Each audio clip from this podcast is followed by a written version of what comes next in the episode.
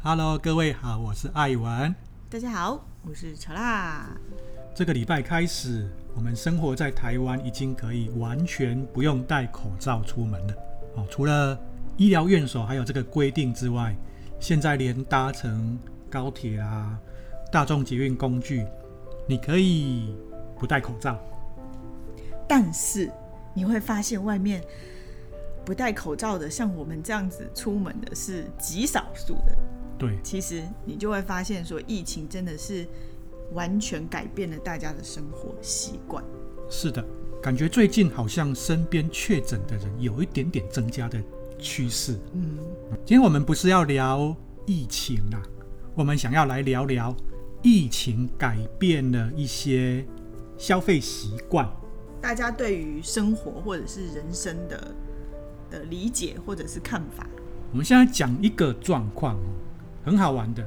过去啊，像一般我们如果出去，我们不要讲说出国啊，就是在台湾旅行就好了。哦，你可能会觉得说，哦，哪哪边的住宿很贵啊，然后一个旅旅程加起来，哇，好像花不少钱。可是你会发现呢、大家还是络绎不绝。哦，基本上到了周末，房间就是一间难求。嗯，而且房价是疫情前的，我觉得两三倍都有。就是一些不太会去住的那一种饭店啊，哦，以前可能就是一两千块的，现在到了假期都可以在四五千以上。就是我我看到这个价钱，我是觉得蛮不可思议的啦。可是更不可思议的是，哎，你要去订啊，没有，嗯，哦，还订不到。对，大家的消费习惯也改变了，就是出去，哎，就是一个是住嘛，哈，然后买东西、吃东西也很舍得花哦。你会看到很多店啊排大排长龙，然后大家就说，哦，这个是什么名店，所以一定要吃，然后等多久都没有关系。嗯，消费习惯啊，在疫情前是也有。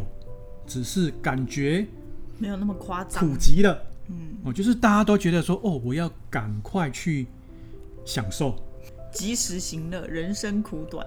对，就是疫情之后啊，这一种享乐的情况变得很普遍了。嗯，而且也变得升级了。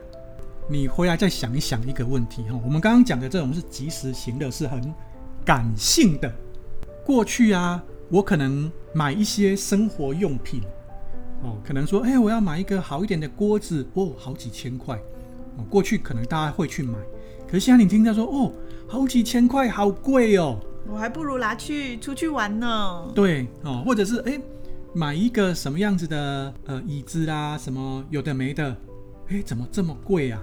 哦，买菜，哦，好贵哦，多一两块买蛋，一颗二十块，哦，好贵哦。可是去住宿，哎，五六千块，哎，好像很便宜哎。我觉得很多人会搞不懂，说到底什么是贵，什么是便宜。那我觉得这个是跟疫情带来的影响，我觉得有一点关系啦。让大家开始去反思，到底什么东西对我来讲是更重要、重要更有价值的。哦，也许很多人就会觉得说，哦，能够出去玩。这件事情是有价值，嗯，能够好好吃一顿饭是有价值的。买一颗鸡蛋二十块，呃，这个没有价值，哦，或者是觉得没有这个必要，哦，或者是哎，买一个锅子啊，五百块就好了啦，不要买那种两三千块的，没有价值。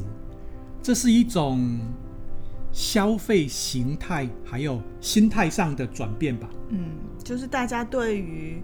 东西的或者是一些事情的看法，或者是内心对他的判断，已经跟疫情前不太一样了。嗯，我如果每天都在家里煮饭，我是不是应该买一个好一点的锅子，呃，会让整个料理更加的方便，也更有所谓卫生啊，然后食安的一个保护嘛。嗯这是一种理性的思维，可是大家会觉得说啊，没关系，我随随便便买一个，反正能用就好了。就是坏了，我再换一个。应该是一个理性的购买习惯嘛。嗯、哦，但是你看，疫情之后，大家是变得更不理性了。其实很多人在做这样判断的时候，他其实是会觉得我自己是理性的啊。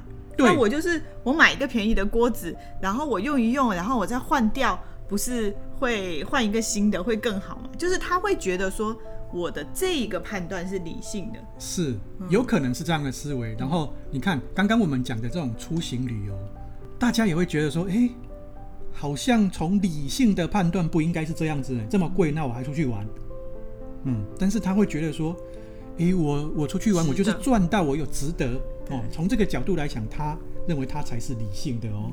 今天我们想要来跟大家聊的是，除了疫情改变了这些之外，哦，到底对消费者来讲真正有价值的是什么啦？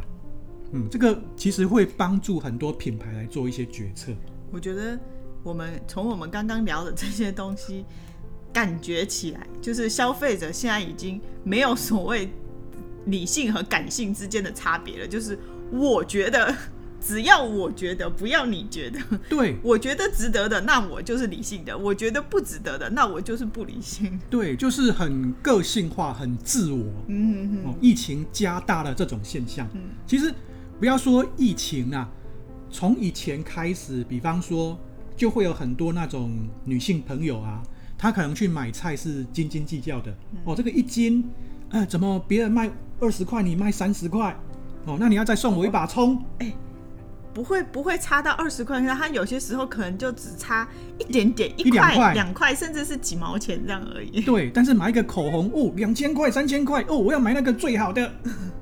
对，还而且还要买很多支，而且有些他会把颜色全部都配到好，配到完。对。那其实你会发现，他买了这么多，其实根本就用不完。嗯嗯。哦，但是对他来讲，这是一个理性的、理性的消费习惯哦。哦，我们不能去质疑他，因为他从他的角度，这真的是对的。理性的，嗯。哦，这是一种场景嘛。那另外一种场景呢？你会去看到，我觉得现在大家也很习惯外卖，美食的外卖。嗯。哦，那这个可能跟疫情也有多少一点关系嘛？因为过去可能大家习惯上餐厅啊，直接去吃饭。嗯。然后疫情之后，可能大家都习惯叫外卖、外送。嗯。那去餐厅吃饭跟外卖外送有什么差别呢？我们可能去餐厅里面点个餐，然后坐下来，然后你就不知不觉的几千块就飞走了。哦。然后你会发现哦，当我们在家里点餐送外卖的时候，有时候就我自己了，哈。哎，为什么这一道菜要卖两百块？对，哦，那材料不是没多少钱吗？那为什么这一道菜要卖五六百块？为什么外送还要二十块？对，还要额外付钱。对，就是在我们的逻辑价值里面，你就会发现，诶，好多的东西没有办法按照常理去推算的。嗯，哦，你看，很多时候我们点个 Uber Eats 进来吃啊，就算点的再多，也不会。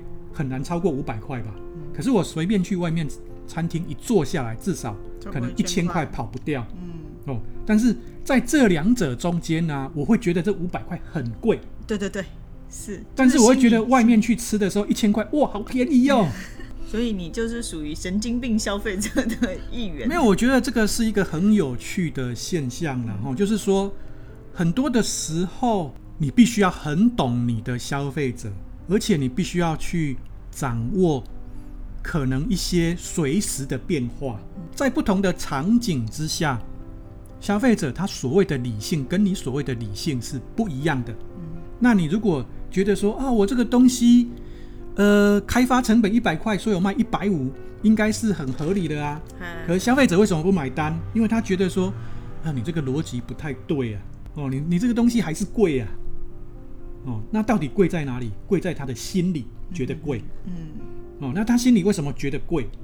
是因为这件事本身给他的那种直觉反应就是不符合他的购物逻辑。就好像我们刚刚举了这么多的例子嘛。嗯，反过来我们再去看哦，我们刚刚都是讲了很多，诶，感觉贵不合理的。你看哦，今天我如果我是卖口红的。我是卖香水的，你会不会有一种错觉？如果说这个东西卖得太便宜的时候，消费者会觉得说：“诶，你这个东西是不是材料用得很差？”哦，你这个东西我涂涂上去，我的嘴唇会不会有问题？你这个香水喷在我身上会不会皮肤过敏？从这种角度你来思考的时候，你就会发现，那我到底要如何来理解我的用户群呢？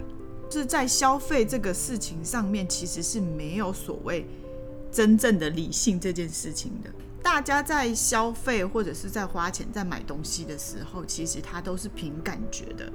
他其实并没有真正的理性，没有人会说，好像在分析做那个写论文一样，他会分析说，我买这个锅子优点是什么什么什么什么，缺点是什么什么什么。其实大部分人并没有在做这些这些事情，就是所谓真正所谓理性的分析这件事情。其实大部分的消费者他买东西或者是他的消费行为，其实都是盲目的，都是凭感觉的，而这种感觉其实就是。大佬给他的一种幻觉。我记得我们可能好久以前也聊过一个，就是说购物这个行为到底是不是理性的哦，这个话题。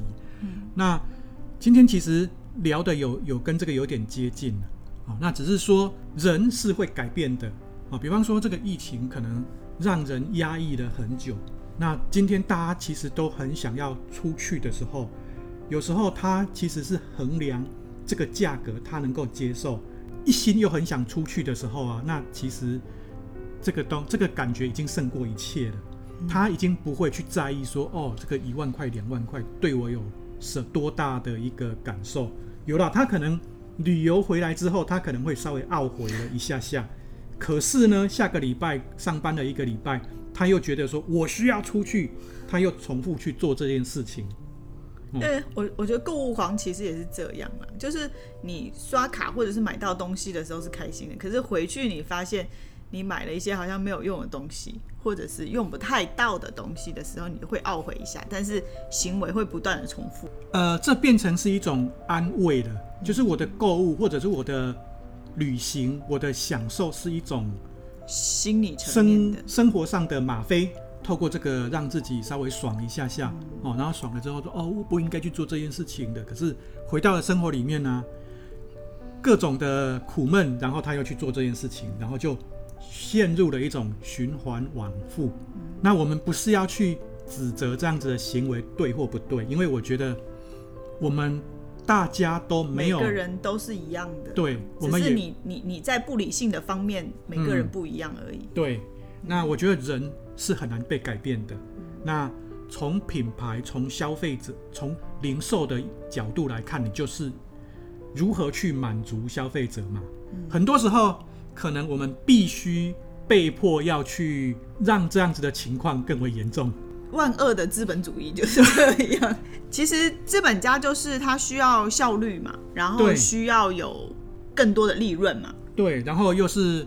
这个年代，大家都在讲所谓的用户体验，我就是要满足消费者。嗯，当他当下的那一刻得到的满足越多的话，他就愿意为此付出更多的钱。是，嗯，我们也不是要去检讨这样子对或不对，对，我们只是说，在这个年代，对，就是从纯粹是从商业的角度。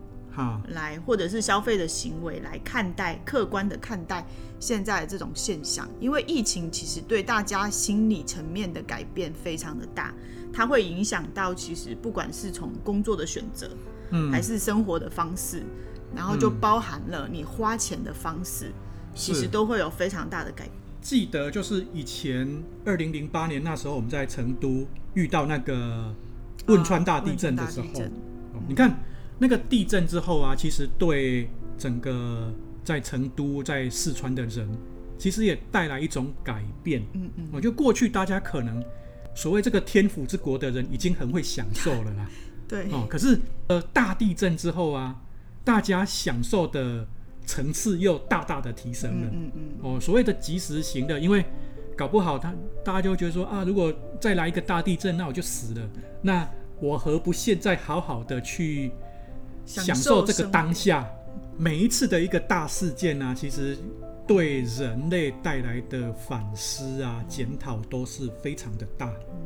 所以在这种情况下，我觉得，如果是作为企业，或者是你是作为商业方面的人士，或者你作为产品开发，的人，其实在对产品做开发或者是定位的时候，其实就要特别去留意你现在整个社会的状态，然后大家人们生活的这个状态，而不是单纯只是从你的产品出发去做你的定位或者是定价或者是销售的策略。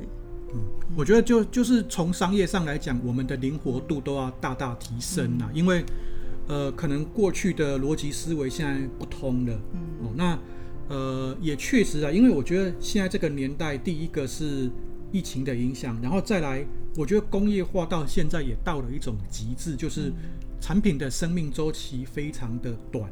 哦，在过去我们会看到汽车的车厂每一年都要推出一款新款。它其实就是在打造那个回购嘛，哦，就是鼓励你去把旧的换掉，买一个新的，嗯，哦，然后这个当然也助长了所谓二手市场的一个蓬勃发展。然后你看到了手机后来也是，为什么 iPhone 每年要出一款新机？它就是也是在让大家不断的去购物，不断的去提醒你。诶，很多的时候，所谓的消费习惯已经不是根据我的所得来决定了，嗯嗯，而是根据我当下呃面子也好，潮流潮流也好，哦，或者是同侪压力也好，嗯哦，各种来决定了。如果我们还是以一种非常工厂的思维，或者是很传统零售的思维来看待的时候，很可能你在做再多的东西，你都会卖不出去，因为第一个，你根本就没有抓住消费者他关注的点。哦很多人就会说：“哦，我做这个 good deal，这是一个很好的买卖的一个条件啊，而且它很便宜呀，对呀，够便宜啊，为什么大家不买呢？”对，尤其是那些市场的跟随者啊，比方说，呃，很多人就看哦，Dyson 这个东西卖很好，或者是哎，很多人就看到 Lululemon，哦，它的裤子卖得很好，那我来做一个一样的，那我只要卖它的半价，那为什么消费者不买单？没有 Lululemon 出现在我的这个裤子上面。我就不够 fashion，我没有跟上潮流。那他所带领出来的是一种身份的表现，尤其是大家都喜欢在 social media 上展现的时候，呃，备受推崇的，它就会差很多。刚刚所讲的，你第一个要抓住用户的哦心理的一个状态，他想要什么，然后再来呢，你是不是能够让他看得上眼？他会觉得说，这个东西配不配在我的日常生活里面出现？它会不会让我加分？变成是有时候所谓的价值，不是这个东西本身的价值，而是它对我整个人是不是有大大的提升？哦，这种价值是一种无形的。嗯，那如果你能够创造出这种价值出来的话，你才会真正能够备受追捧了。这个年代无形的东西其实占了很大的成分，可能比过去都来得大。社群上面我们需要去秀自己哦，可能很多时候我为了一趟的旅行，我可能每天都在吃泡面。可是当我今天出去旅行的时候，我就是大秀特秀，不只是让我自己在那个旅行的当下很爽之外，我还要大大的去采购，然后我还要大大的在我的。呃，social media 上面让大家知道啊、呃，我玩得很开心，哦，然后回来又继续苦逼的去打工。呃，很多消费者这种行为上的改变，哈、哦，也会造成零售业者、品牌业者要去思考我的策略要怎么定。也许我过去是卖一些生活用品的，那也许你会面临到一个很大的挑战，就是说啊，为什么消费者现在不再这么看重这些了。嗯嗯嗯。哦，那如果你调整的不够快，然后或者是一直在那里死磕这个问题的话，那可能会死得很惨。那你该做什么改变呢？其实我觉得可能这是一个很 open 的问题了，因为可能是一个 lifestyle 的传递很重要。哦，我可能没有办法很单纯的去把自己设定在某一个单品上面，而是我是不是能够。创造出一种情境，一种生活的情境，让消费者觉得说：啊，我就算不能去旅行，但是我在家里的这种情境，也能够满足我下班之后，我这个受伤的心灵，哦，或者是我不去旅行，但是我在家里也能够享受到那一种及时享乐的心情。大家被迫要去思考，而且是要很用力思考的一个问题啦。哦，不再只是说我要很注重功能，我要很注重性价比，我能不能获得认同，我能不能有那个爽度在？这也是一种所谓的所谓标签化的文文化啦。大家都知道，在 social media 上你会去打很多的 hashtag 哦，比方说要帮自己下三个 hashtag 在在我的 social media 上，这三个是什么？有些人就是说哦，旅行是一个。好，所以他就是一定要去想办法去旅行，来让他的 hashtag 可以满足。吃大餐是一个，所以我就要去收集很多吃大餐的，满足这个的业者，他的生意一定会爆。哦，但是你如果是远离这些 hashtag 的，那那你可能就是会离消费者越来越远。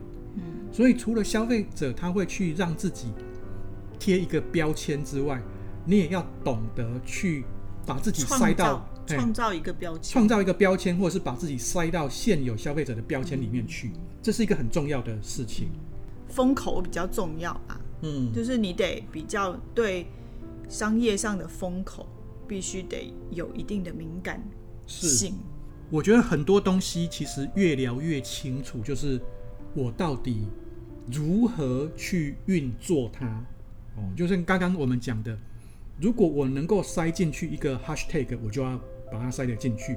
那如果不行，我是不是能够开拓一个新的？新的。你看现在很多的那种营养健康的概念，从从早期，你看，我觉得像低基金，它就是因为某一些呃追捧哦，比方说哦，我孕妇我一定要这个东西，所以它很容易被对号入座，然后就是变成是。其实这个跟那个时候的老白金很像。一到了现在，大家一讲想到说，我我要送孕妇东西，我要送坐月子的东西，我第一个想到的就是滴鸡精，它就变成一种很直接的联想。嗯，然后你看，像优格也是，过去大家不会觉得优格是一个什么东西，可是现在大家就知道说，哦，我要照顾我的肠道，那肠道是人的第二个大脑，哦，那它会让整个人很健康，而且皮肤很好，而且不会老，很多的东西都是因为。这些东西把它串联在一起，然后它就不只形成一个品牌，它会形成一个新的类目。对对对。其实我们想要提醒的就是说，不要活在自己的世界里面哦，你要看得懂环境的变化，啊，你要真的是很贴近你的族群啊，用户族群，那否则的话，你只会越离越远。就是为什么会有一个新的文化会出现？为什么会有一个小众会出现？这个都不是平白无故，呃，你可以唱多大的戏就可以产生的，而是他是真的去找到了很多的共鸣，让这个共鸣不断的去扩散而得到的啦。对，就是现在已经不再是砸钱你就有办法砸出一门生意的时代了。对，其实最近的一些品牌辅导上面，我也跟很多的品牌讲，就是说，其实这个年代你要做品牌很容易。哦，你可以不用像过去要去用砸钱的，因为，呃，你再多钱可能也砸不起来，因为消费者不买单这一套了。但是你如果能够扎堆在，比方说百分之五的用户的需求里面，那你很可能因为这百分之五的用户就是很追捧你，那你会慢慢茁壮成为一个很大的品牌。嗯，从不同的。呃，趋势来抓到符合自己能够发展的一些养分，嗯，这是今天我们所要跟大家分享的一个，算是一种杂聊吧，哦，但是它却是一种很重要的观念。今天就到这里，我们谢谢大家，拜拜。